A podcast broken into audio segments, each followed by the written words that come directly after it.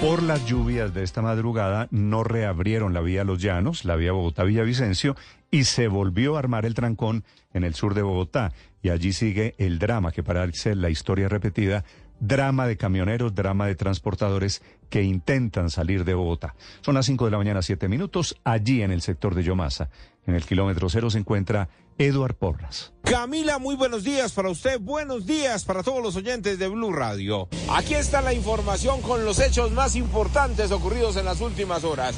Nos encontramos en el kilómetro cero. Mucha atención porque amanece cerrada la vía al llano nuevamente por fuertes precipitaciones, lluvias aquí en el kilómetro cero, como también en el kilómetro 58, donde hay desprendimientos de piedras y por eso las autoridades no permitieron el paso de los vehículos de carga que iban para la ciudad de Villavicencio.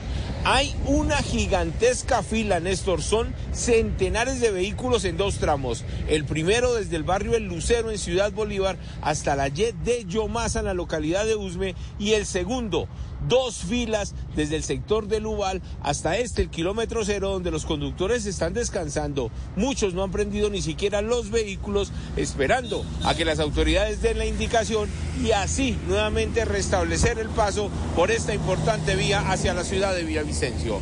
Hablemos de lo que viene ocurriendo, esta vez en el barrio Patio Bonito de la localidad de Kennedy. Amenazas de muerte, asesinatos todo esta semana y panfletos explosivos. Bandas criminales por el poder del microtráfico tienen atemorizados a los comerciantes y habitantes de la localidad de Kennedy. Hablamos con el comandante operativo de esta zona de Bogotá y él mismo nos contó los pormenores y lo que viene ocurriendo en este punto de la ciudad. En el tema de estas supuestas amenazas o de actores que utilizan el nombre de algunos grupos, pues de una u otra manera también se están desvirtuando eh, garantizándole a la ciudadanía la oportuna atención a través de la línea 165.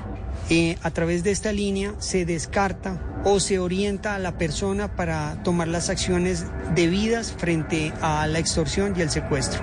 Ayer, Néstor, llegaron varios panfletos de grupos al margen de la ley exigiendo 20 millones de pesos a las personas que tienen locales comerciales a cambio de tranquilidad, dicen ellos. Es una única cuota que tienen que cancelar, pero la situación también afecta a las personas que viven en esta zona porque a una familia le llevaron un panfleto explosivo en una botella que incendiaron, lo dejaron quemar en ese punto y por eso muchos residentes dicen que quieren vender sus casas y salir de este lugar.